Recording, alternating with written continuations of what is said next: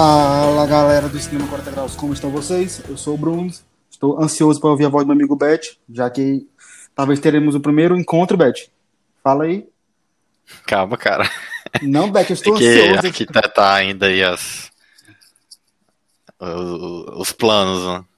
Vai ter, Bet. já- Quando, quando eu coloco uma coisa na mente, Bet, vai ter que ter, nem, nem que eu tenha que te buscar. Arrastar, colocar na porta-mala do carro, sequestrar e espancar, não necessariamente nessa ordem. Ah, o problema não é nem me levar, o problema é que tu vai ter que fazer meu TCC. Ah, tranquilo, já fiz o meu, o que fazer outro?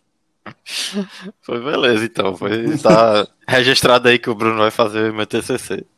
Tá bem certinho. Eu sou médico, eu vou fazer um TCC de engenharia. Tá, tá bom. chegar assim, pá, chegar assim. Como é que dá pra ver a pressão arterial dessa torre? Essa porra. Vamos lá. Beth, o tema de hoje, Beth. Tu acha que é um tema assim que tá, vai dar um ódio de falar, cara?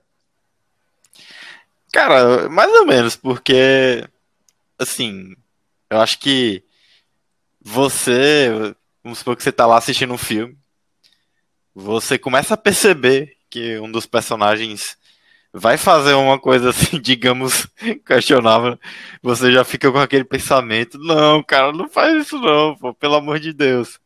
Só que assim, eu acho que em determinados momentos você fica extremamente frustrado, né? Porque você tá ali na expectativa de saber o que, que vai acontecer, você tá ali na tensão, e o cara faz uma, uma pataquada daquela. Mas Um- também tem Uma- peraí, aquelas. Peraí, peraí. O que, rapaz? Uma pataquada, nunca ouvi falar essa palavra. Já, mas não esperava sair da boca de alguém de 20 e poucos anos.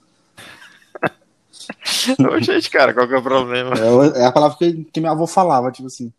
"Ah, essa pataquada aqui, essa, essa algazarra. É, não, os jovens têm que voltar aí a essas, essas palavras bacanas. Muito legal. Mas vamos lá. É o, que, o que acontece quando tem essa pataquada? Então, você. é, acho que aí vai depender também muito da situação, né? Porque eu acho que em alguns momentos você pode até ficar extremamente decepcionado, né? Porque acaba quebrando assim um clima do filme. Você tá ali empolgado e acontece uma coisa idiota, basicamente, né? Só que também tem um outro lado, que em determinadas situações acaba sendo extremamente divertido e engraçado, né? Ah, com certeza. O, a minha reação, geralmente, quando tem uma, uma cena dessa, costuma ir por dois caminhos, como você disse. É, tem filmes que, até por serem mais clichês, tem uma temática mais clichê, e nesse ponto, o, o, o filme de terror tem muita culpa, né? Porque já que os personagens são muito conhecidos por serem idiotas, em grande, em grande parte, até que alguns pontos a gente fica assim, nossa, mas é burro, nossa, beleza. Mas também eu acho que se uma, se uma decisão assim estúpida de um personagem vem num momento que a gente meio que tá numa torcida por ele, nossa, a gente ele, ele morre ali pra gente. A gente, a gente começa a torcer também pra ele se fuder em vários momentos. Porque imagina aí, você tá lá torcendo pra, pra aquela Final Girl, aquela Final Girl legal, que ela é muito carismática, ela é completamente divertida, ela não ela fez coisas assim condizentes com a realidade, que eu acho que esse é outro ponto importantíssimo. Eu acho que o complicado da decisão burra é quando é uma decisão que provavelmente ninguém no mundo tomaria. Só aquele, só aquele completo imbecil. Então, como, por exemplo, o Jason tá lá fora. Poxa, você vai sair pra enfrentar o Jason no mano a mano? Não vai, cara. Não vai. Por que, que tu vai sair? Tu é burro? Não vai. Mas quando é uma decisão assim, que não extrapola tanto o limite da idiotice, até que pode ser. Se for uma decisão assim, questionável por algum fator externo, alguma decisão, assim, talvez você não tivesse, mas você consegue compreender. Agora, quando é uma coisa muito esdrúxula, como eu tava dando exemplo dessa Final, uma Final Girl, que é carismática e tudo mais, e no, assim, nos momentos finais, ela tomou uma decisão completamente imbecil, como, por exemplo, tá aqui, tá aqui ela, ela se esconde no, no embaixo da cama e deixa o pé dela pra fora, porra. Meio que você fica assim, ah, qual é? Eu não- vou torcer pra essa meba. Então, fica um pouquinho, fica meio por aquele lado. Mas eu acho que depende muito disso. Eu acho que a decisão burra, ela, ela tem que ir numa balança. É, se o filme for um pouquinho mais leve, beleza. Se for aquele filme de humor negro, aquele terror assim meio clichê, tranquilo. Agora eu acho que é muito frustrante quando vai, por exemplo, num filme de ação, onde teoricamente nós estamos lidando ali com pessoas treinadas ou inteligentes. E aí eu acho que complica bastante. É, é difícil, né? Você tá ali depositando toda a sua expectativa no que, que o personagem vai fazer e ele acaba fazendo uma merda, você fica frustrado, né? Especialmente é, nesse tipo de filme que tu comentou, acho que filme de ação, a não ser os que tem um tom mais caricato, né? Você fica assim, decepcionado. E aí acaba tirando assim você do filme. É verdade. Mas, mas, cara, tu já começou aí citando alguns. Eu vou mencionar dois exemplos, dois é, barra três exemplos. Primeiro a gente pega lá no Alien do, do Ridley Scott, que assim, um filme sensacional que a gente já comentou vários episódios. Tem aí uma das maiores heroínas da história do cinema, a Ellen Ripley. Mistura aí, é uma, uma um intermediário suspense, terror. E o segundo aí do o Aliens, né, de 84, 84 não, 86, do James Cameron já é mais um um filme de é ação um mesmo. de ação, pois é, de ação. E assim, acabo tendo um apreço maior pelo primeiro original mesmo do Ridley Scott, porque eu acredito que a criatura ela combine mais com esse com o cinema de horror, né? Mas, cara, o que que acontece? A gente tá aqui, tá a galera lá na, na nave espacial, Tô na nave espacial. Nossa senhora. Uma nave espacial. Certos de que além da cima, uma jornada eu quero ir pro espaço sideral. Enfim, a gente recebe um sinal desconhecido. Primeiro que o sinal é desconhecido, né? De um planeta também desconhecido. Mas vamos embora, né? Vamos para lá, pode ser uma coisa importante, não sei. Quando a gente chega a um local super esquisito, tem um monte de coisa estranha, milhares de objetos em formato de como se fosse um ovo. E o que que o personagem do John Hurt pensa? Não, aqui é uma ótima oportunidade pra gente dar uma olhadinha nesses é, fof, fofíssimos ovos alienígenas de boa aça, né? E simplesmente sai o bicho e gruda na cara do, do ser humano.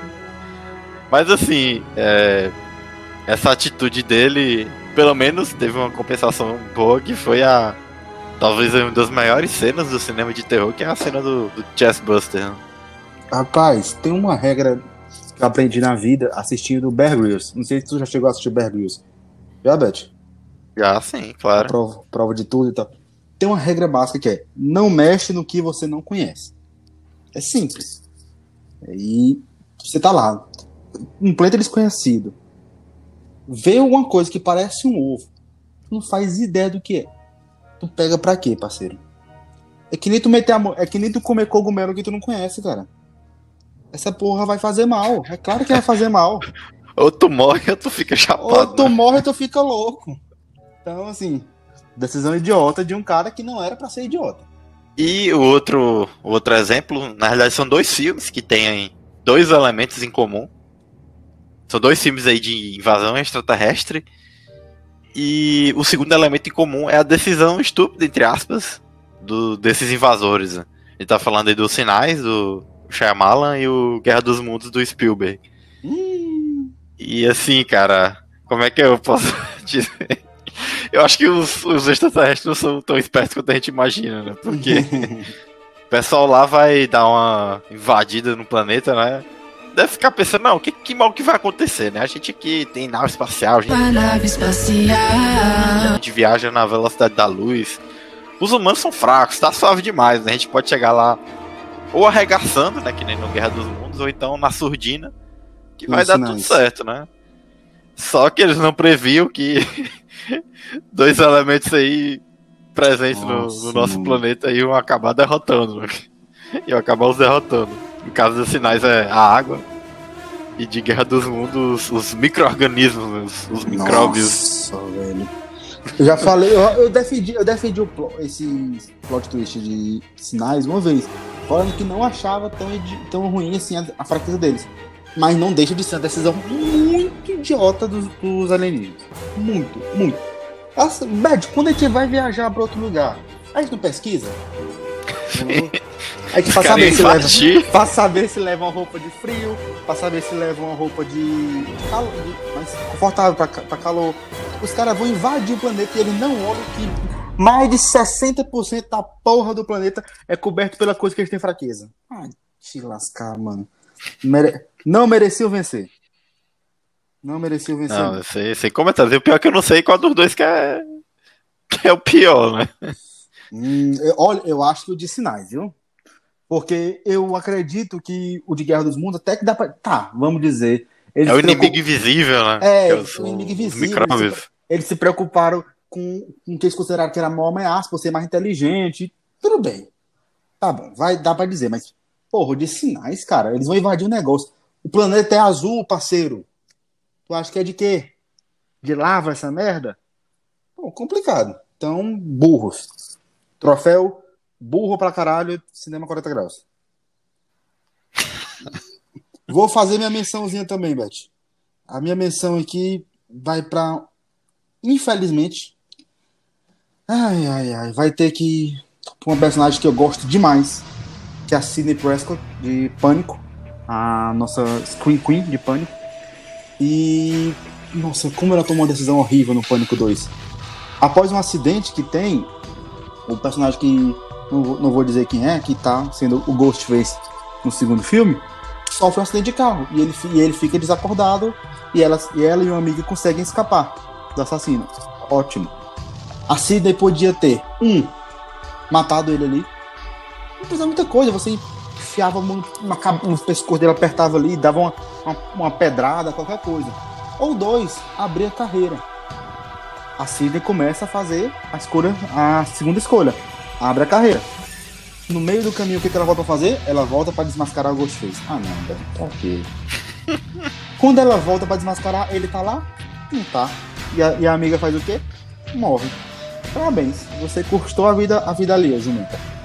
E logo a Sidney, que é uma, é uma, uma heroína que foge muito do, do, dessa ideia de personagem burra. A personagem feminina que é forte, interessante, carismática, que não, não deixa ninguém, ela não precisa de ninguém para defender ela, ela mesmo se defende. Personagem que é personalidade forte, logo nisso ela faz essa atitude idiota. E a segunda, eu vou falar impossível. Não, não, acho que todo mundo que assistiu esse filme levou as mãos na cabeça e falou: Meu Deus, como você é burro. Como você é burro? E não tem como dizer que, que o Bill Murray em Zumbilândia não foi um completo idiota. Ele interpretando ele mesmo, tá no apocalipse zumbi, e o que que ele faz, Beth? Ele vai brincar de imitar um zumbi. Zumbi, claro. Claro, resultado, bala na cabeça. Bala, na, bala nos peitos, bala na cabeça. Bem feito. Bem feito. Puta, brinca, puta brincadeira idiota. Não deu outra. Então, essa fica em menções honrosas aí pra esses pra essas decisões completamente estúpidas. Cara, mas assim, em relação a, do, a decisão do personagem do Bill Murray, é idiota, mas convenhamos que pro, pro filme é genial que, que, Não, que os caras eu, fizeram assim, ali, né? Eu, assim, ri horrores. Eu achei completamente engraçado, achei maravilhoso. Mas olhando de ponto de vista assim, crítico, completo idiota. Não, é exatamente isso. Eu acho que. Mas assim, que pro, pro, pro propósito do filme de que é ter aquela comédia de humor negro, assim, maravilhosa a escolha. Sim. Quando você vê a cena, você fica, oxente, o que, que aconteceu aqui? Só que, enfim, depois você percebe e, cara, é sensacional. Eu não sei, eu não tenho certeza, mas eu chuto que quem tenha sugerido isso tenha sido até o próprio Bill Murray. Porque Acredito. Acho muito eu acho provável. Na cabeça dele, ia poupar ele ter que gravar mais cenas também, né? Olha, mas assim, é aquela famosa cena que é completamente idiota, mas que todo mundo acredita que riu bastante. Colocou, deu aquele riso de meu Deus, que imbecil. Mas funciona bastante com o propósito do filme. Cara, mas em relação à cena do, do Pânico 2, um, eu, eu, acho que é, é, é, o que me deixa mais é, com raiva quando eu assisto filme de terror. Que é a pessoa não se certificar que o psicopata, que o assassino tá morto. Cara, quando eu saio de, de casa, eu, eu fecho a porta é, vamos supor, tô saindo de casa, eu tranco a porta e eu fico esperando o elevador. Eu volto para checar umas três vezes se a porta tá fechada. O ser humano acabou de ser quase morto por um psicopata que matou sei lá quantas pessoas. E não faz questão de checar se a pessoa tá morta. Não, pelo amor de Deus. Eu fico indignado, cara. Exatamente. O, e o que é engraçado é porque no, no final do segundo filme, a Cida checa se o personagem, se o assassino está morto. Ela teoricamente, ela. Não, vamos lá. Não dar mais spoiler. Quem não assistiu Pânico 2, azar o seu. Avisozinho de spoiler pra vocês. Mas após ela, o personagem ser morto, ela mete outro tiro na cabeça. Pronto. Tipo assim, ela dá o tiro na cabeça só pra garantir. Certíssima É, ela. Exatamente, segurança. Certíssima. Certíssima. Mas nessa, mas ao mesmo tempo, ela completa, ela faz essa ação completamente imbecil. Cara, começar minha lista então. Lá de 1975, clássico do, do Spielberg, Tubarão. Um clássico sem precedentes do cinema, né? Eu acho que antes de Star Wars, talvez tenha sido o primeiro grande blockbuster da história, ah, não, né? fácil, fácil. Aquele blockbuster de verão né, norte-americano. E foi uma das primeiras vezes, se não tivesse sido a primeira vez, que um filme teve uma estreia simultânea em uma grande quantidade de cinemas, né? Em, enfim, em regiões totalmente distintas dos Estados Unidos. né? Então, ne- só nesse aspecto já foi um marco gigantesco. E como eu já comentei algumas vezes, tá no meu top 3 do Spielberg. Tem aí uma das frases mais marcantes da, da história do cinema, a famosíssima We're gonna need a bigger boat, né? Que foi parodiada de trilhões de formas distintas. de vezes. E assim, antes da gente falar da decisão estúpida, decisão idiota, ela é uma decisão estúpida entre aspas, porque eu acho que ela faz todo sentido pra história, né? E de qual momento que a gente tá falando? né? Qual que é o, o raciocínio do prefeito da cidade, dos comerciantes, enfim, do- de uma parte da população? A gente tem um, um inimigo invisível, né? Inicialmente ninguém dá nem bola. Não é tubarão não, isso é outra coisa, não deve ser nada não. Era a galera que tava usando droga, que morreu, sei lá. Só que aí, beleza, é um tubarão. Ah não, mas esse tubarão aí a gente vai encontrar, a gente vai achar, não vai. Vai dar nada não. Aí encontra um tubarão, né? Só que na realidade não é o tubarão que o, o certo, né? Que o biólogo constantemente diz que, que não é. É, não, a gente achou que já deu tudo certo. Vamos manter as praias abertas, né? Isso que importa. A gente tá aqui no verão, comércio vai ficar embaixo se não fechar. Se fecharem a- as praias, né? E até que finalmente é, o desastre total acontece e é. Eu acho que a gente vai ter que fechar as praias agora, né? Alguém vai ter que ir atrás do, do bicho. E assim, qualquer semelhança aí com o que aconteceu durante a crise do coronavírus é coincidência, né? Mera coincidência. né? Nossa, Os Famosa nossos queridos, os nossos queridos governantes conspiracionistas aí que subestimam as coisas. Não vai ser, vai ser nada não, né? Tem nada, nada de importante aí não. E é por Nada. isso que eu digo que é que faz todo sentido na história, né? Porque apesar de ser uma coisa idiota você ter ali um especialista dizendo que não, vai dar errado, muita gente vai morrer. é, Tem sempre alguém questionando, né? E a gente tem sempre aquela, aquela suma, né? Que a arte é mimesis. Que é prova melhor do que essa, né? não é isso? Só mostra, só mostra como a história é genial e atual, né? Porque a gente tá falando aí de um filme de mais de 40 anos, 45 anos, e que o, a trama principal, digamos assim, né? Até hoje acaba sendo relevante. né?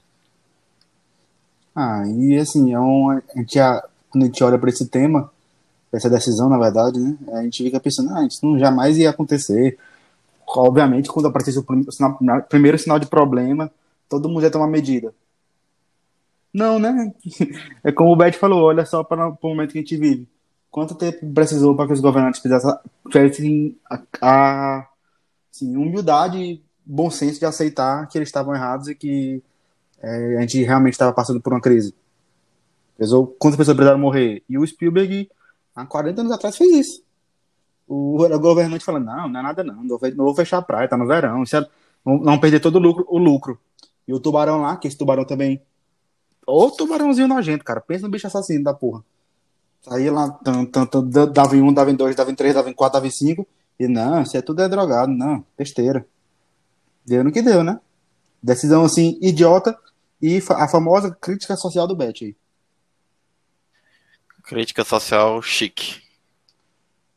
Vou começar, Beth, fazendo uma. Não, não vou ter uma crítica social, eu vou dar uma pressão religiosa aqui em alguém. Beth, é muito simples. Eu sou um cara espírita, mas ao mesmo tempo eu não acredito em tudo. Eu sou Eu acredito em muita coisa, sou cético para outras, digamos assim que eu tenho meus próprios dogmas, vamos dizer. Vamos dizer. Mas se tem uma coisa que eu não faço, Beth, é provocar quem tá na dele. Principalmente quando, quando tem capirotagem no meio. Se o capiroto tá lá, o capiroto deixa ele quieto, pô. Não precisa. O capiroto tem um sinal, você tenta tirar o capiroto dali. Mas, porra, tá- vamos lá. Tua mulher tá com sinal de que tá com capiroto ali enrustido. Tu vai ficar provocando o capiroto, Beth? De forma alguma. De forma alguma. Mas em atividade paranormal, o Mika, que é o personagem principal, acha que é uma, uma mega ideia. Ele primeiro já fala assim: não, não tá tendo capiroto porra nenhuma. Capiroto é o caceta. Ô, vou botar a câmera aqui pra ver. Meu irmão, eu não boto uma câmera no meu quarto de noite nem fudendo, porque senão eu não, do- eu não durmo nele nunca mais. Isso é assim, acho que qualquer pessoa com bom senso ia pensar parecido. Ninguém, ninguém. É o famoso, quem procura, acha. Se você procurar, você vai achar, eu lhe garanto. Mas aí o cara não para. O cara, não, eu vou insistir, tá doido? Isso aqui vai dar merda. Aí vai, vai começar a procurar. Ele confirma que, de fato, tem uma mochila de criança ali na casa dele. Ele poderia, opção A, sair de casa. Opção B, chamar uma rezadeira. Opção C, ir no terreiro de macumba. Opção D, tocar fogo na casa. Ou a opção E, provocar o capiroto. Qual, qual é que ele escolhe, Beth? Claro que é provocar o capiroto. Claro que é provocar o capiroto. O cara vai lá e atiça o capiroto e chama capiroto pra vir pra cima. Diz que não tem. Mano, é o famoso. Mereceu. Mereceu o que ocorreu. Perdeu a mulher. A mulher virou, capi... virou o capiroto ali em forma de gente. Se fudeu, morreu. Pronto. Deu no que deu, mano. Não tinha como. Não tinha como acontecer outra coisa. Então. Fazer o que, né, Mika? Infelizmente, meu amigo, nessa aí você está completamente errado. Cara, é, eu não. Mas eu tenho aquela suma muito bem escrita por Miguel de Cervantes, né? No creu em las brujas, pero que lazar é lazar, né? E assim, tudo que o Mika faz no filme é com o intuito de se lascar, né? Porque não é possível, cara. Ele faz de tudo pro demônio atrás deles. Parece que ele tá pedindo, não, venha cá que eu quero. Eu quero que você venha aqui. Eu tô lhe desafiando. Assim, absolutamente tudo que o cara faz. Você fica indignado. Meu irmão sai. Não, primeiro já começa com aquela história, né? Que. Ah não, aqui é mal assombrado, não sei o que. Eu no primeiro. A pessoa fala mal, eu já tô na porta. A pessoa, o assombrado eu já tô em casa. Então. Já começa daí, né? E a pessoa ainda insiste. Custa nada, você vai num. Não, vai passar a noite aqui no hotel. Meu amigo, vá-se embora. Muito simples. Você tinha, ele podia ter feito tanta coisa. Podia ter ficado até dar de doido ali. Levar a mulher pra sair, dar uma volta. Podia ter deixado o capiroto ali no canto dele. Às vezes o capiroto tá ali, o capiroto pega e vai-se embora. Vai atazanar o outro. Mas não, ele não podia ficar quieto. Era assim, demais pro orgulho dele. Ele vai, inferniza o capiroto. E o capiroto, quando é infernizado, né, Beth? Aí ele vem tomar satisfação. É isso aí, cara. Tome cuidado. Você de casa que tá escutando. Você tá escutando isso aí 3 horas da manhã, não olha pro lado, não, viu? É, fecha os olhos e dorme. Se conseguir. Se conseguir. Cara, dando aí prosseguimento à à minha lista Bela escolha, bela do escolha. ano, do ano de 1988, Duro de Matar, que eu reassisti recentemente. É, no episódio de ícones do cinema de ação, eu destaquei que se alguém do. Se alguém disser que Exterminador do Futuro 2 ou Duro de Matar são os melhores filmes de ação, eu aceito assim tranquilamente. E eu vou ressaltar isso agora que é, eu acho que Duro de Matar seja o melhor filme de ação já feito. Porque é um absurdo, cara. Eu acho que sim, o motivo principal é o mais claro, que é o fato do vilão e o herói serem extremamente inteligentes, né? E aí a gente tem o vilão interpretado pelo grande Alan Rickman, papel do, do Hans Gruber, talvez um dos maiores vilões da história do cinema. O filme em nenhum momento perde o fôlego, tem um ritmo impecável. Um aspecto também interessante é que nada, ou praticamente quase nada, ficou datado. A não ser, enfim, as, as tecnologias, é, os computadores, mas Você consegue, da parte, assistir, assim- você consegue assistir numa boa ainda. Sim, da parte que importa, nada ficou datado praticamente, né? E uma coisa que eu percebi também é que, cara, todos os elementos que são apresentados, que você não necessariamente dá muita atenção no decorrer do filme, eles acabam sendo importantes, né? Que é aquele que a gente chama de foreshadowing. Né? Ah, o fato da esposa do John ter tirado o sobrenome dele, né? o porta-retrato. Cara, absolutamente tudo que é destacado em alguma cena é, acaba tendo uma, uma importância futura. Né? E assim, a decisão, a decisão idiota é mais um detalhe assim que quando você assiste você fica, não, cara, não faz isso não. Que assim, da mesma forma que é feita em Tubarão, é, faz total sentido com o personagem quando a gente analisa. Que é o amigo retardado da esposa do John McClane. Que não, eu sou aqui, eu sou um cara foda, negocinho com todo mundo. Todo dia eu fecho um negócio de um bilhão de dólares, sei lá. Eu vou negociar com esses caras aqui. Eles são. Eles são bandidos, mas é tranquilo, né? Os caras são, são inteligentes, são espertos. Eles sabem. Vão saber lidar comigo, né? Que eu sou o cara. Sou bonzão. Né? E aí ele tenta negociar com o Hans Gruber e assim, acho que não dá muito certo, né? Que ele acaba morrendo. Então acho que é uma, uma lição aí pra vida. Acho que não é muito bom você negociar com terroristas que estão com metralhadoras gigantescas com bomba. Acho que não é, não é, muito interessante não, você fazer uma escolha dessa. Rapaz, com nazista, terrorista e capiroto não se negocia. Regra é essa. Assim, é, leve essa leizinha pra vida aí. Hoje nós já aprendemos duas regrinhas para você não morrer fácil. A primeira. Não, hoje é... Não mexa em coisa que você não conhece. Somente coisa que provavelmente está viva, seja vegetal, animal ou caralho que for. E segunda, não negocie com A. Nazistas, B. Terroristas, C. Capirotos. Você só fique na sua. Como sua mãe diz, não aceita bala de estranho. Então, eu acho que não tem nem o que dizer dessa, dessa completa idiotice que o amigo da esposa, da, da esposa do John McClane faz. Completa assim, é o famoso face palm, só coloca a mão na cara e fala, meu Deus. Dando, com, dando assim um prosseguimento, velho, na minha lista, é, já que tô falando de um filme de ação, eu também vou dizer outro. Eita, meu Deus. Beth, em Busca Implacável, qual é o, qual é o tema do primeiro filme? Sabe me dizer? Aquele com Liam Neeson? É, sequestram a filha dele e ele basicamente e mata ele, todo mundo. E ele faz o quê? Ele fica pistola. Puto. Muito puto. Muito puto. Então, busca cada um. Os caras vão. Os caras mexem com a família do Liam Neeson e ele, ó. Pau em geral. Geral, geral, geral, geral, geral. Busca Implacável 2. Os caras vão lá e fazem o quê? insiste de novo. Os cabas assim, os cabas não entenderam o recado. E no Busca Implacável 3, os caras são o quê? Teimoso. Então, meu amigo, regra número 3 para você estar bem na sua vida.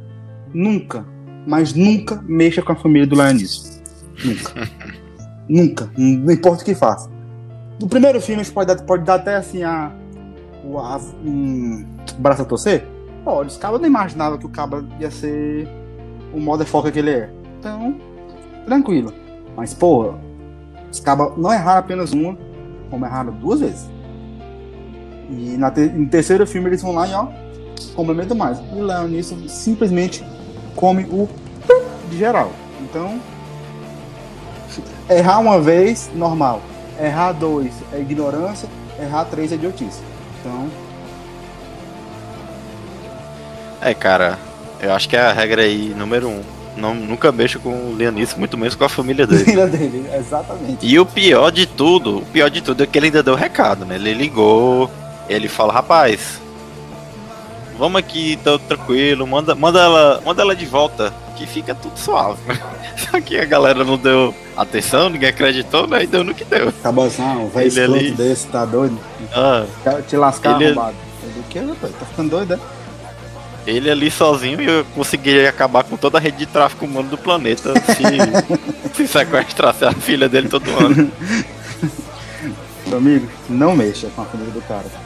Eu, eu lembro de uma imagem demais que tinha, que era tinha, acho que um Twitter antigo, que era sinopse sobre filme. Aí tinha Busca Implacável 1. A sinopse era cara mexe com a família do Liam Neeson, ele fica puto. Caba do... Aí, busca casa 2. Os cabas não entenderam o recado. Busca casa 3. Os caras são teimosos. Isso aí reflete perfeitamente o que é, o que é essa trilogia. Cara, tu citou o Pânico 2, eu vou voltar pro anterior, né? O de 96. Do nosso grande Wes Craven. Como a gente já ressaltou aqui, o marco absurdo aí no cinema de terror. Gênio, É. gênio, gênio. Não, com certeza. E assim, foi um filme que correspondeu a um momento de renovação do estilo, né? Porque ao mesmo tempo que ele utiliza elementos dos clássicos dos slashers dos anos 70, 80, ele coloca muita metalinguagem, né? Os personagens, eles, eles parecem que estão cientes, entre aspas, que estão dentro de um filme de terror, né? E acabam brincando com os principais clichês do, do gênero. E assim, sem contar que é um filme divertidíssimo. E assim, é por isso então que a decisão estúpida, ela acaba tendo uma conotação irônica. Acaba virando a ser uma grande sátira aos personagens idiotas de filme de Sim, terror. sim. Já sei até o que ela tá de falando. De que quem tá falando da cena da. Acho que é Tatum o nome da menina. É, da Tatum. Ela. Cara, o que que acontece? Ela tá lá na, na garagem da, da casa do, do pessoal e ela se depara com o Ghostface. Você tá ali com um psicopata, um serial killer, um maluco, ali dentro de uma garagem. Qual que é a ideia genial dela? Você tá de frente pra uma porta do, da porta da garagem, mas você tem ali, bem no cantinho, tem uma portazinha que eu acho que o cachorro deve usar. Aí não, a gente tem que, tem que ser que jogo rápido. Vamos pela portinha, é claro, né? O que, que pode dar errado? Ele tá ali, ele não vai nem me ver. Eu passar aqui, ó. Uh, ele nem vê. Só que o que, que acontece? A imbecil fica presa na porta e morre, basicamente. Não foi, o, o- ele não se deu nem ao trabalho de fazer alguma coisa, né? O Ghost fez. Ela já fez todo o serviço pra ele. né? Ela praticamente se entregou ali e falou: me mate. Não, se entregou. E. E assim, pro episódio não ficar tão repetitivo, acabou que eu tentei evitar outros filmes de terror na, na minha lista, né? Porque, a- cara, a gente podia fazer um episódio só com filme de terror e personagens idiotas. Porque é inacreditável a quantidade de decisões estúpidas que Muito. acabam acontecendo Muito. em filmes de terror. E acaba sendo o, o, o elemento que move a trama em determinados, em determinados filmes. Os eventos acabam só se desenrolando exatamente por aquele personagem ter feito aquela coisa retardada. E. É o famoso vamos, algo- vamos explorar, só vamos explorar, cada um vai, vamos todo mundo separado. Ou então, ah, vamos, vamos sair aqui no escuro em busca do assassino. São decisões como essa que movem o nosso amado cinema de terror, em muitos casos. Sim. E foi algo que a gente comentou, debateu bastante no episódio do Terror Clássico Terror Moderno. né? E assim, é por isso então que é muito satisfatório quando você vê um personagem extremamente inteligente em um filme de horror. né? Quando a gente. Quando o personagem toma decisões que são condizentes com o que um ser humano normal tomaria. É, quando eles reagem como uma pessoa normal reagiria. E é por isso que eu trago sempre aí, constantemente, o exemplo da protagonista de Ready or Not. Porque eu acho que ela exemplifica isso muito bem, né? Primeiro que ela reage e ela age como a gente agiria, né? Sim, sim. E além de tudo, ela é super inteligente, né? Tanto é que, dando spoiler aí, ela é a única que sobrevive no final. Ela passa o carraco assim, em todo mundo. Passa o carro e todo mundo, todo mundo se lasca. Ah, e é, e é isso aí é interpretado pela maravilhosa Samara Weaving, que cada vez mais eu tenho ficado apaixonado por essa atriz. Tanto por ela ser extremamente carismática como boa atriz, como por ela ser extremamente linda. Então, coraçãozinho pra Samara Weaving, se quiser ser entrevistado aqui pelo Cinema 40 Graus, a gente aceita também, tá? É a musa do cinema 40 graus. Demais, demais. Linda. Linda, assim, em todo sentido. Que ela- todas as entrevistas dela ela parece um amor de pessoa. Beth, agora, assim, você falou da questão de não ter colocado tantos filmes de terror, mas eu não me aguentei, cara, porque quando, penso, quando veio esse tema já veio logo um monte. E eu confesso que eu até filtrei para não deixar todos com o gênero do horror, mas tem um que, nossa, tem um que não, nunca me desceu. Nunca, nunca, nunca, nunca, nunca. Em Jogos Mortais 1, a gente tinha prestado ao Dr. Lawrence. né? O cara lá, tá lá preso, na, na- junto com o fotógrafo, que acho que é o Adam, pra de- desenvolver a trama toda e tudo mais. O cara tá lá preso pelo pé. Fica tendo, fica tendo várias discussões pra poder ver se, se um conseguia passar alguma informação pro outro. Acaba que nenhum dos dois sabe onde é que tá, e vai desenvolvendo toda a trama, blá blá blá, blá blá blá blá. Chega um momento do filme que tem um telefone. E vai, se a gente perceber bem, o telefone não está tão distante do Dr. Lawrence. E aí, que é outro momento, falam que, doutor- que a família dele tá como refém e tudo mais, o cara se desespera, quer sair de lá a qualquer custo. E ele tem uma serra, Beth. Nós estamos falando aqui do Dr. Lawrence. Dr. Lawrence, um médico inteligente. É, teoricamente, lá nos Estados Unidos, ser- o cara ser um médico estuda muito, então tá lá, um cara teoricamente inteligente, pensa bem. A gente vê pela maneira como ele fala que ele é um cara um pouco mais centrado. Massa, a gente fica pensando, rapaz, Dr. Lawrence agora vai tomar uma decisão boa. A primeira reação que eu tive, pr- primeira, foi, mano, isso não tá tão longe. Pega essa serra e usa pra pegar o celular. Opção número um. Opção número dois, Beth. Ele tava com a camisa de botão. Poderia desabotoar a camisa, fazer uma espécie de concha com a, com a camisa, né? Jogava e tentava pegar o celular. Opção número 3. Arremessava a tua serra o coleguinha, falava, brother, tenta meter essa serra aqui na trivelazinha como fosse uma sinuca. Tá batendo esse celular e esse celular vem pra cá. Ou a opção número 4. Ah, por que não eu não serro o meu pé? Natural. Porra, tá lá. tá lá. E adivinha qual que foi que o Dr. Lawrence fez de cara. Ele, não é que ele tentou fazer as outras e não deu. Ele não tentou nenhuma dessas. E eu garanto, eu garanto que se ele tivesse jogado a porra da camisa, ele tinha pego.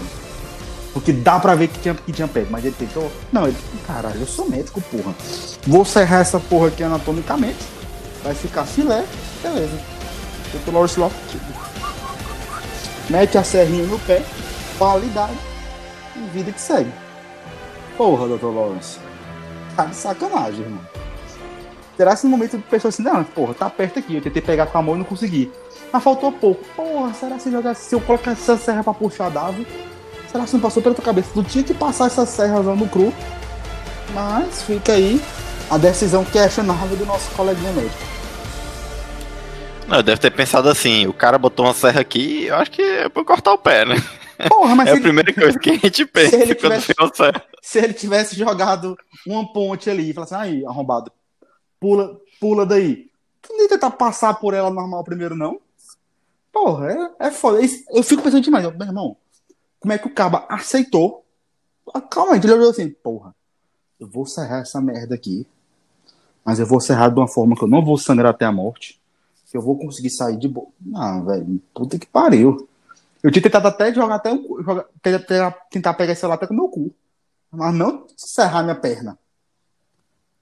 Aí é Cara, foda. agora tu, tu já parou pra pensar que também tinha outra opção? Ele serrava a outra perna dele e usava essa outra perna pra pegar o celular. Porra. Aí era melhor ainda. Ficava preso, mas pegava, Aí ia ser pegava- massa. Aí ia ser massa.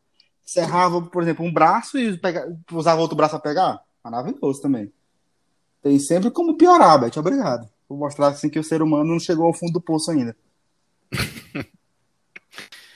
E cara, é, continuando aí a minha lista. 97 a gente tem um filmezinho aí bem legal que é o Face Off do John Woo.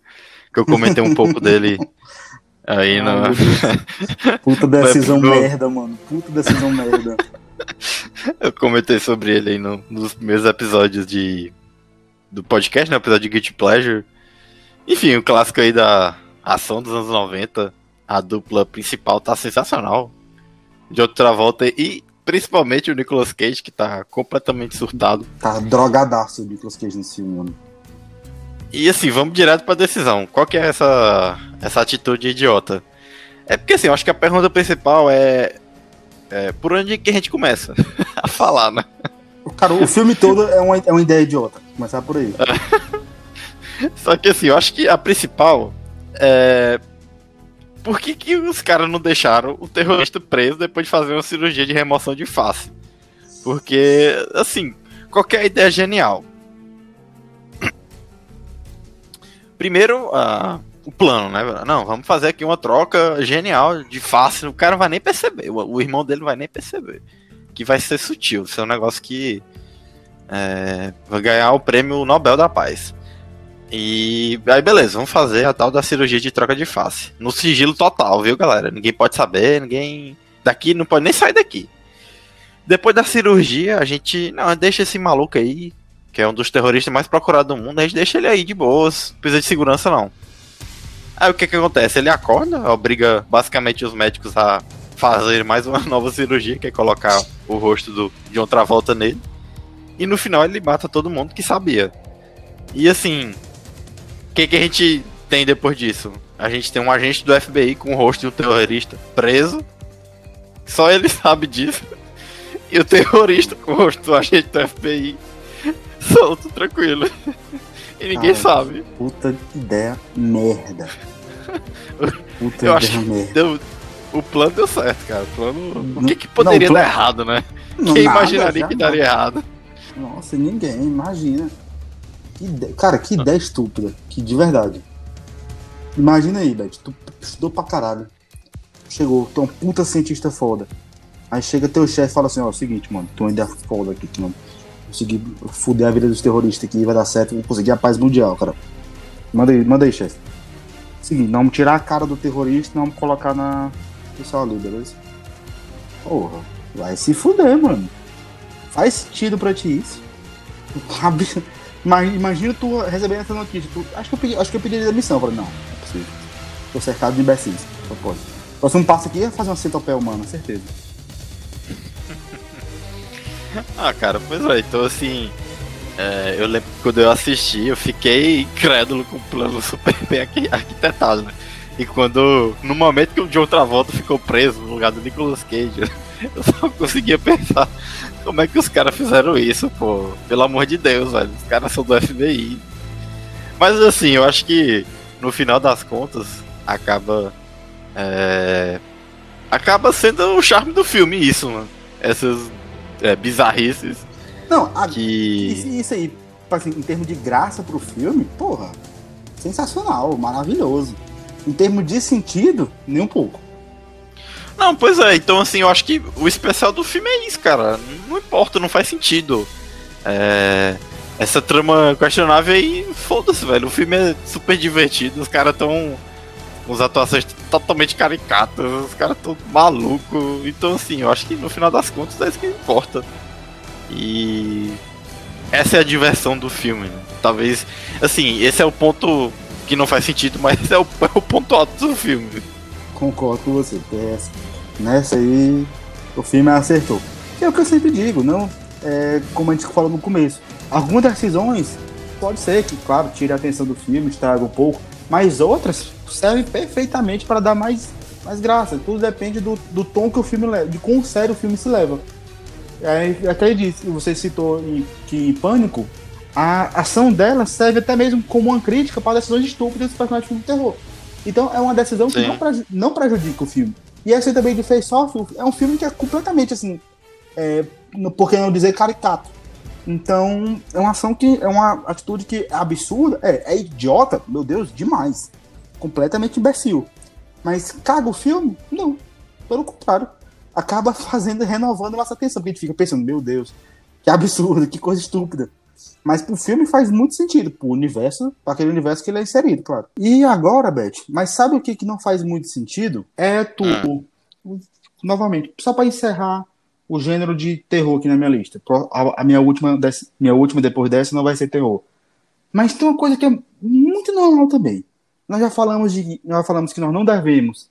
Primeiro, é perturbar a família. Segundo, provocar capirotos. Terceiro, comer barra mexer coisas que nós não sabemos a procedência. E quarto, brother, tu tá num lugar estranho. Lugar escroto. Vamos, vamos, vamos mandar real. Tu tá num puta lugar escroto. Tu tá vendo lá tudo nojento, assim, tu não sabe a procedência ali de nada. Aí tu vê um livro. O lugar, o lugar tá assim, já não tá propício pra tu, pra tu fazer, pra ter corra boa. Pra- ali é claramente corra, corra do capiroto. O livro tá na língua super escroto. Por exemplo, latim ou hebraico. Aí tu pega e fala, porra, deu vontade de ler. Tu pega, abre, abre o livro e vai ler. Tu acha que tem alguma chance de dar bom, Beth? A não ser que seja um Vadmeco aí com pus pra galera do direito? É, cara, a regra é assim: se você vê algo que é em latim ou uma língua desconhecida, a não ser que seja um livro de direito, é, acho que não é muito bom você ler, não. Parceiro, não tem como, não tem como. É claro que vai dar merda. A galera de Evil Dead tá lá numa casa super escrota. Começa por aí. O lugar tá todo fodido. Eles vão pra um porão. Acham um livro lá que tá teu nome escroto, Necronomicon. Ao cabo que é um professor. Ele olha assim, porra, isso aqui é escroto. Vamos deixar aí, pô, vamos embora, deixa o negócio aí, toca fogo nessa merda, sei lá. Ele faz isso? Não faz. Que, que ele pega? Ele pega o livro, ó.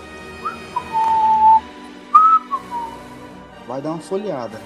Não pensa, só que o problema é se ele só folheasse e falasse assim, rapaz, eu sou arrombado sozinho. Deixa esse negócio quieto, não. Ele olha as palavras e ó, começa a pronunciar. Tá, tá, tá, tá, tá, tá. Clara, é claro que vai dar merda. Pelo amor de Deus, é claro que vai dar merda. Tu tá vendo um negócio lá que tu não sabe a procedência. Aí tu começa, aí tu vai começar a dizer, tipo assim, ah não, vou ler isso aqui. Mano, ou vai, ou vai brotar um advogado do teu lado, ou vai brotar o capiroto do outro. Isso é óbvio. Ou às vezes brota até mesmo um advogado capiroto. Depende muito dessa opção. Então, deixa, cara, deixa, simplesmente deixa. Tu não sabe o que é as coisinhas? Deixa no lugar delas. Não tem por que ficar mexendo.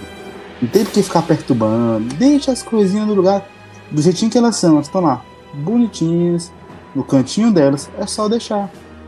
Aí parece que a galera não aguenta. A galera, não, pô, tá doido? Eu perdi a oportunidade de ler esse livro aqui maravilhoso. E é por isso que se fuderam. Invocaram não apenas um capiroto, como uma legião de capirotos. E aí, meu amigo, daí pra frente foi só merda. Não, e assim, eu acho que além, além desse passo inicial, dá pra gente citar uma outra grande quantidade de momentos idiotas dos nossos protagonistas de Evil Dead. né? Ah, tem. Só pra citar aí quando o Ash fica com a esperança de que a namorada dele, totalmente possuída, tivesse voltado ao normal.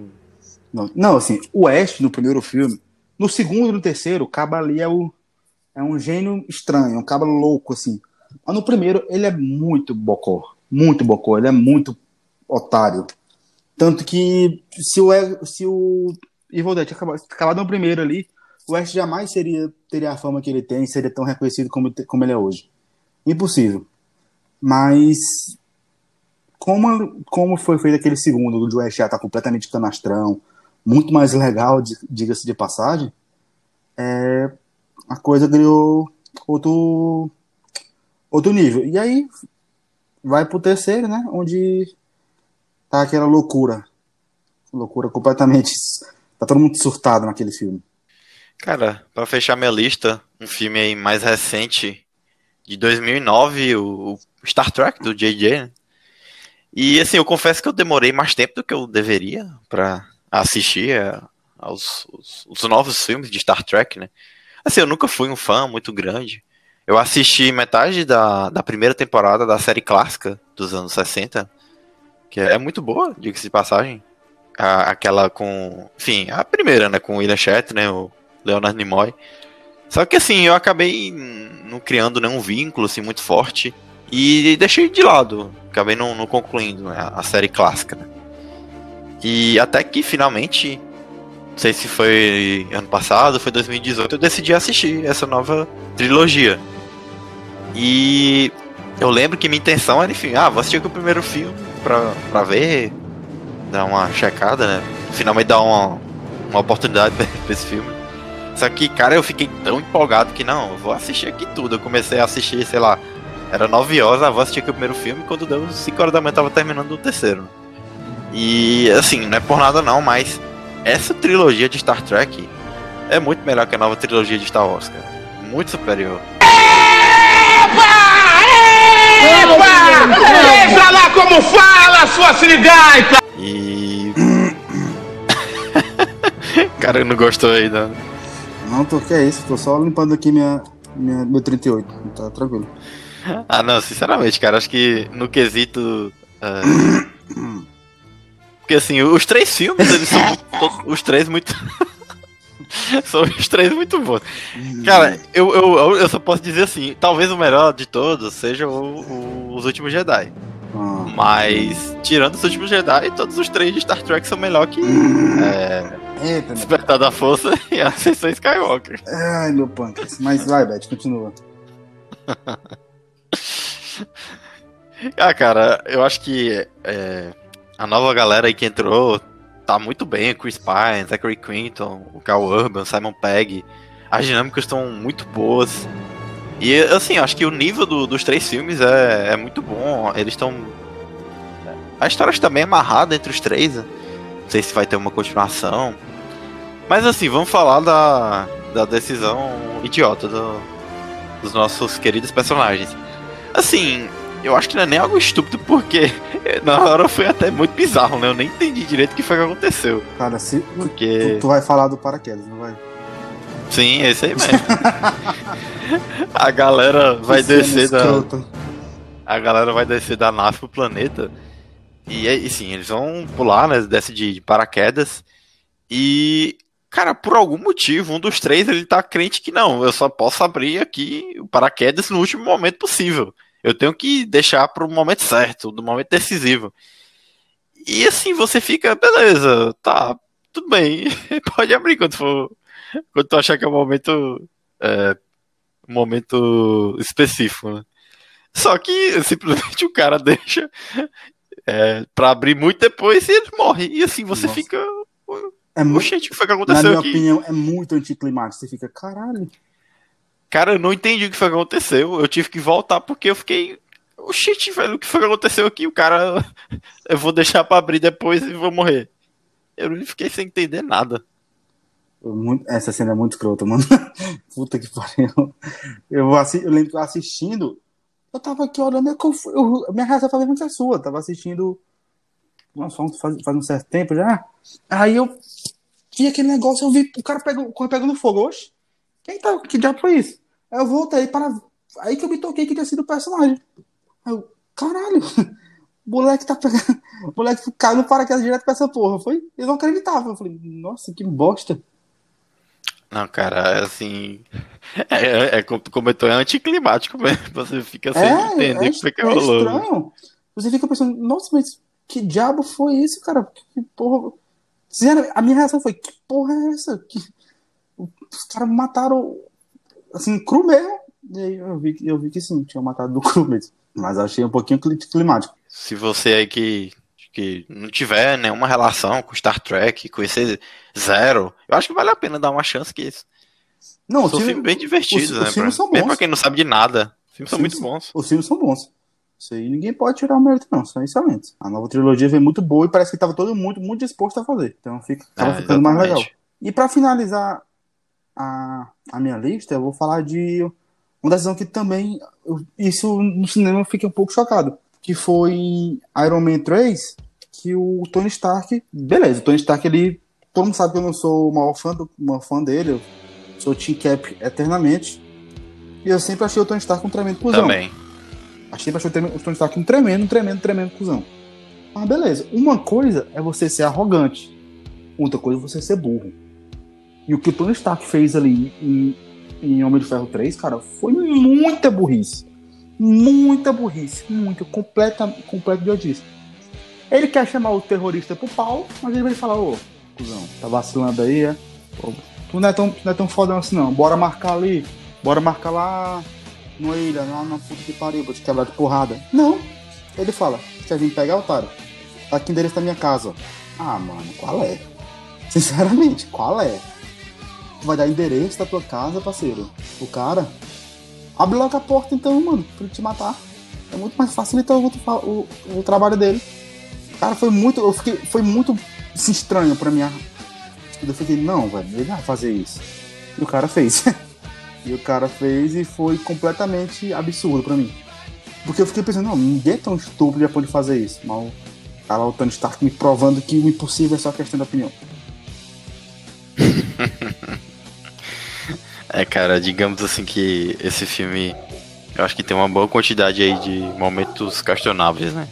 Digamos que não é o, o ponto alto da, da trilogia do Homem de Ferro. Ah, não é não. Esse filme é bem ruim. Minha opinião. E assim, eu acho que dá pra gente destacar também aquele plot sensacional, né? Que o, o Mandarim. é, o pseudo Mandarim, né? Interpretado pelo Ben Kingsley, na realidade não era um Mandarim de verdade, né? Nossa. Era só um cara se passando por- Sendo pelo muito- Mandarim. Esse filme, esse filme pra mim, é uma sequência de, de, de brocha. Quando ele tá ficando bom, você vai ficando brochando, você vai brochando, brochando, brochando, brochando. E eu fico, nossa, mano. Sinceramente, acho que dava pra ter feito coisa melhor.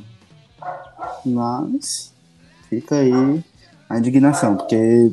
Mas eu acho que a pior decisão disparado foi essa. Nada vai superar falar, ah, otário, quer vir me pegar? Vou vir me pegar aqui em casa. Ah, qual é? A gente consegue aceitar coisa mais. Cara, passando aí pro, pros últimos vídeos da semana. Bota a vinheta de dois últimos filmes vistos na semana. É, eu vi dois filmes muito bons. O primeiro, o Dread, de 2012. Nossa, sensacional. E. Não, demais. E assim, no episódio aí de cinema de ação, um dos filmes que a gente não comentou, né, foi o The Raid, que é o Operação Invasão, o filme da Indonésia.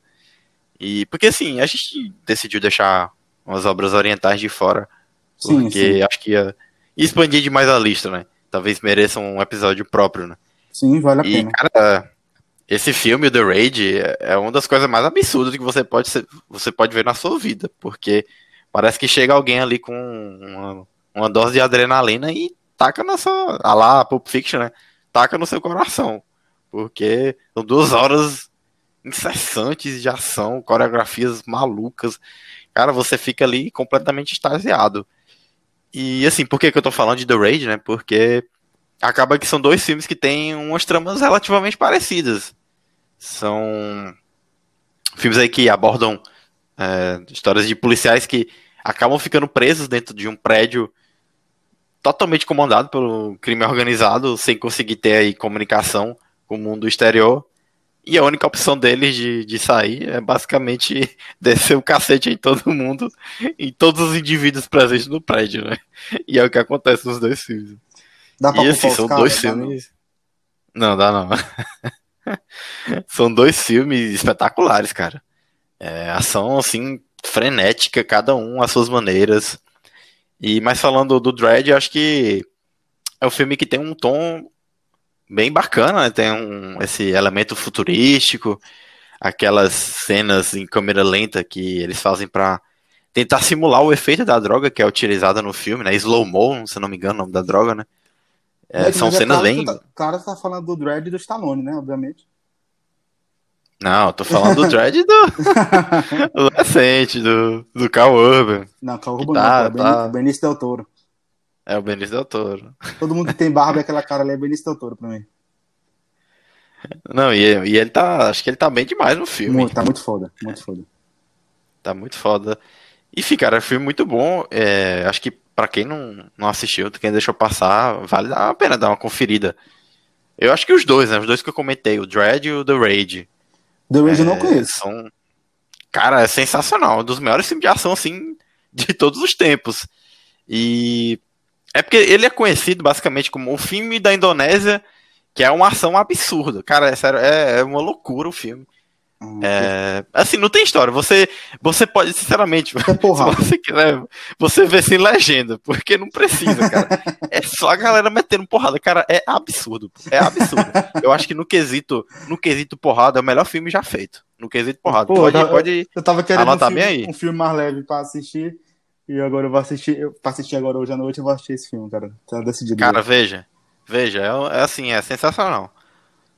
Pô, Operação porra, Invasão no título aí em português. Operação Invasão. Eu vou procurar aqui. Claro que eu vou comprar esse filme, galera. Eu jamais vou no streaming procurar esse filme, que é isso. Cinema 40 Graus jamais apoia qualquer forma de, de pirataria. Só deixando claro. Não é como se o streaming tivesse, a, tivesse um, um addon chamado Juan Carlos que você consegue ver tudo. Esse cara é bom, esse cara é bom. Esse cara é bom, esse cara é bom. E os meus, Bet? E Eu- não só pra concluir o meu segundo filme. Tem mais, Bet? Caralho, o Bet assistiu muita coisa. Não, o que eu vi foi só o Dread, o The Raider eu tinha visto antes, é porque eu achei, eu achei semelhante. Eu acho que daria pra gente ter mencionado no episódio de filmes gêmeos. Que tem essa, esse fator aí semelhante entre os dois filmes. Né? Sim. Mas o segundo filme, de fato, foi o Atômica, né? O Atomic Blonde, Sim, de 2017, dirigido pelo David Leitch. É, o cara aí que aí junto com o Chad Stahelski dirigiu o primeiro John Wick, né? Outra, acho que outra boa menção para a lista de hoje, né? Porque Nossa. acho que Não se você não deve mexer, é, você não deve mexer com o Lianisson, muito menos com a família dele. Absolutamente, sob nenhuma hipótese, mexa com o John Wick, muito menos com o cachorro A dele, né? porra do cachorro dele, mano. E, cara, o Atômica, ele tem uma trilha, já mencionando aí o último episódio, ele tem uma trilha sensacional. A gente comentou que alguns filmes acabam apenas pegando um- uma, uma penca de música famosa e jogando no filme sem, sem fazer sentido, sem ter muita justificativa, né? Apenas colocar a música por colocar pra. Enfim, fica parecendo um videoclipe. Já nesse filme, acho que a escolha é muito bem feita como ele se passa aí durante a Guerra Fria, nos anos 70, 80, eu acho que a trilha encaixou super bem. A, a Charlize Theron tá muito bem, mas enfim, acho que é, é- é óbvio falar isso, né? Porque ela tá sempre sensacional, todo filme que ela participa. É uma atriz muito constante. E como todo filme de ação que se preze, tem aquela cena é, 100% marcante. E no caso desse filme é a da escada, né? E assim, sei lá quantos minutos são. Eu só sei que são vários de um plano sequência de, de uma luta dela com, com os capangas. E, cara, assim, é sensacional. Sem contar no o final que tá todo mundo acabado, todo mundo destruído. E ainda assim a galera tentando levantar pra dar um soco, dando os últimos socos. Eu acho que deu um toque realista, né, nesse, é, nesse fim da luta, né? Porque acho que você sempre fica imaginando. Você tá vendo filme de ação, a galera. não- Você fica, pô, velho, a galera não cansa. O cara tá 20 minutos lutando e o pessoal não cansa. E, e nessa cena tem a- o pessoal destruído, mas tentando dar o último soco pra encerrar, né? E assim, acho que é um filme muito bom, apesar dele ter uma história mirabolante que, enfim, em determinado momento você perde o fio da meada. Mas no final das contas não interessa, né? Acho que é, o que interessa é que é um filme bem divertido, tem é, cenas de ações muito bem feitas. E assim, acima de tudo, não tem como perder a Charlize Theron fazendo mais um papel de Bereza. Hum, é verdade. Atômica, Atômica eu já assisti. Esse é muito bom. Mas eu tô assim, minha cabeça já tá, já tá completamente pensando na nossa na tua recomendação aí, que eu vou, eu vou assistir esse filme já já. às vezes, às vezes a gente só quer ver uma porrada comendo. A gente não quer pensar muito não. E as minhas recomendações de hoje é, vou recomendar duas séries e um filme. Na verdade, o filme vou só falar que assisti, não é tão bom, não. Então, começando por ele, filme que tem no Amazon Prime, eu já tinha assistido há muito tempo atrás. Nossa, muito, muito, muito, muito tempo atrás. Alugando ele na, na nossa falecida mais DVD. P2, ou como aqui é chamado no Brasil, P2 sem saída. E, assim, sabe aquele filme um de, de aquele thriller que não te agrega nada, Beth, mas, mas que por algum momento ali você quer, você continua assistindo, é esse. Você passa todo dia dentro no estacionamento, é um, filme, é um filme muito previsível, na minha opinião, mas ao mesmo tempo ele não é ruim. Ele só, ele só não tem nada demais, mas ele não, ele não faz nada de errado no filme. Tem aquele filminho ali que provavelmente você vai assistir hoje em dia usando um serviço de streaming, quando você tá, que é aquele filminho ali antes de dormir, ou então pra, pra deixar passando o tempo. Mas era um filme que eu considerava que era filme de telecine. Você tava ali pela televisão, tava passando ele no telecine, você começava a assistir, não achava nem bom, não achava nem ruim, e continuava a assistir ele. Mas não tem nada demais, mas também não tem nada de ruim. Se vocês não gostarem, aí a culpa já é de vocês. Não tem nada a ver com isso. Mas já tô avisando que, mas também não é um filme que não ofende ninguém. Se é que dá pra se dizer assim. E as recomendações de hoje, meu Deus, finalmente voltou a segunda temporada de The Boys. Graças a Deus, irmãos. Abemos The Boy. The Boys, no caso. The Boy não. Boy é só, só seria um. Mas abemos The Boys. E, meu Deus, como a gente esperou por isso. Nós estamos gravando hoje aqui numa quinta-feira. Já estou pensando que graças a meu bom Deus, amanhã tem The Boys de novo. E, nossa, E como manhã já tem, né? Acho que é. Acho que É, entra acho- de manhã, né? de eu acho, que madrugada. entra, acho que entra 10 horas da noite, eu acho. Então eu vou almoçar. Não, não, pô. Amanhã de manhã já tem. Não, não é amanhã à noite. Eu acho que de hoje pra amanhã já sai. Certeza? Melhor Cara, ainda. eu não sei, se mas eu vou- tenho a impressão que Se sim. for, vou almoçar ao Sony Homelander. Exatamente, que minha pretensão é almoçar amanhã assistindo o quarto episódio. Então, melhor ainda. Melhor ainda. E tô felizaço por ter voltado. Acho que é uma puta série da hora. Muito bom. Tô animadaço pra assistir. E é aquela famosa série que só fica, você só fica mais envolvido nela a cada momento que passa. E a segunda recomendação que eu tenho é um anime que eu finalmente consegui colocar a Cecília pra assistir ele. Cecília tem muita resistência ao anime, muita, muita, muita. Mas geralmente, quando eu digo isso pra ela, ó, vai assistir esse aqui, você vai gostar. E não errei até agora, a gente já assistiu já juntos Death Note, assistimos Angel Beats, ela gostou muito. Vimos o filme do Kimi no Nawa, que é um, uma animação maravilhosa. Pra mim, uma das melhores animações que eu já assisti, que é conhecida aqui como Your Name. Não sei se já, já, já assistiu, Beth. E assim, maravilhosa. Não, eu não assisti, mas eu, mas eu sei qual que é. Maravilhosa, maravilhosa. Uma das melhores animações que eu já vi na minha vida. Então, assim, eu tenho um histórico de anime bom com ela. E quando saiu The Promised Neverland na, na Netflix, eu já, eu já tinha assistido há muito, muito tempo pelo Crunchyroll. E eu ficava só dizendo, ei, esse aqui tu vai gostar, esse aqui tu vai gostar. E a gente teve esse final de semana agora só pra gente, ficou mais. chegou- Foi pra uma, uma espécie de sítio mais afastado. E eu levei o Prime Video, lá tinha internet. Cara, gente maratonou. Acho que tá faltando agora uns três episódios, porque não deu tempo, porque a gente assistiu no terceiro dia. Mas ela me chamava pra ver, ei, vamos assistir, ei, vamos assistir. É maravilhoso The Promised Neverland. Maravilhoso. Os personagens são carismas, são carisma, o carisma, carisma mais puro do mundo, porque são crianças. Você se preocupa absurdamente com eles, e a trama não é nada boba, a trama é envolvente, é pesada pra caralho. Você fica muito, mas muito nervoso com as, decisões tomadas tanto por eles como pelos antagonistas e olha, recomendo demais.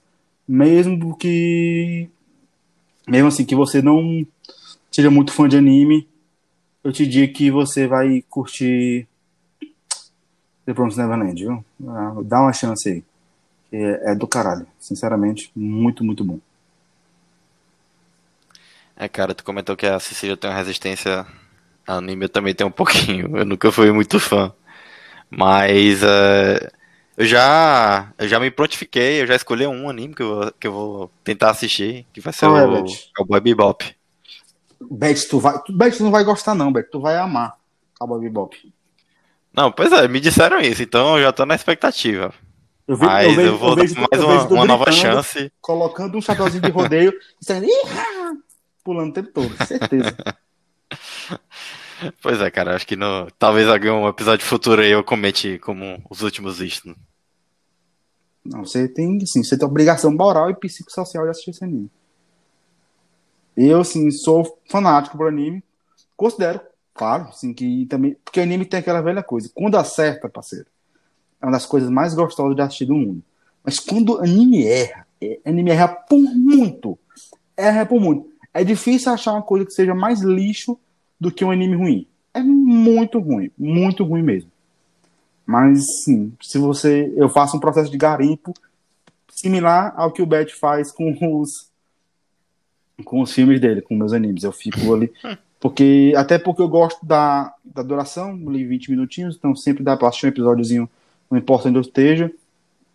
E eu sempre, assim, desde pequeno, tenho esse hábito de, de assistir meus animes e tudo mais. Mas, putz, eu faço um garimpo muito miserável, porque eu considero que meu tempo para assistir anime é, é- hoje em dia tá cada vez menor, porque sempre tem alguma série que eu quero ver, então eu garimpo bem para assistir, para não ficar perdendo meu tempo com porcaria. E assim, ultimamente eu tenho dado só tiro certo.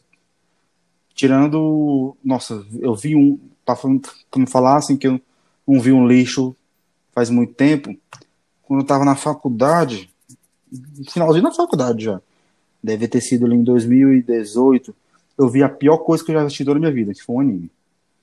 A porra do anime Osama Game. Nossa, velho, foi a pior coisa que eu vi na minha vida. Disparado, disparado. A pior, a pior, a pior, a pior.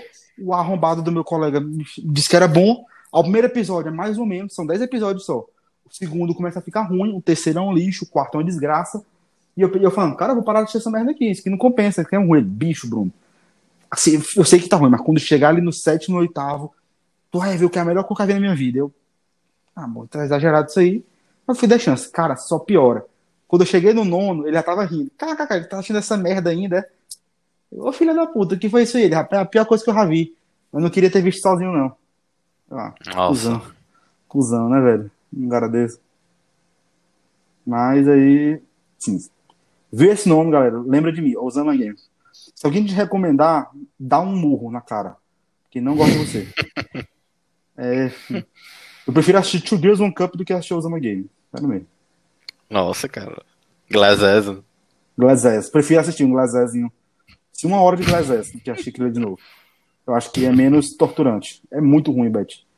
Tu que, tu que aprecia, tu que aprecia assim, um, um bom roteiro, cara, teus olhos iam, iam sangrar.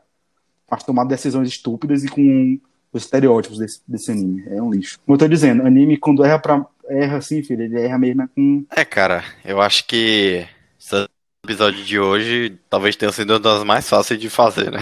Sem contar aí que o nosso backlog de exemplos tá, ainda tava abarrotado de, de, de situações, né? Porque é aquela história, né?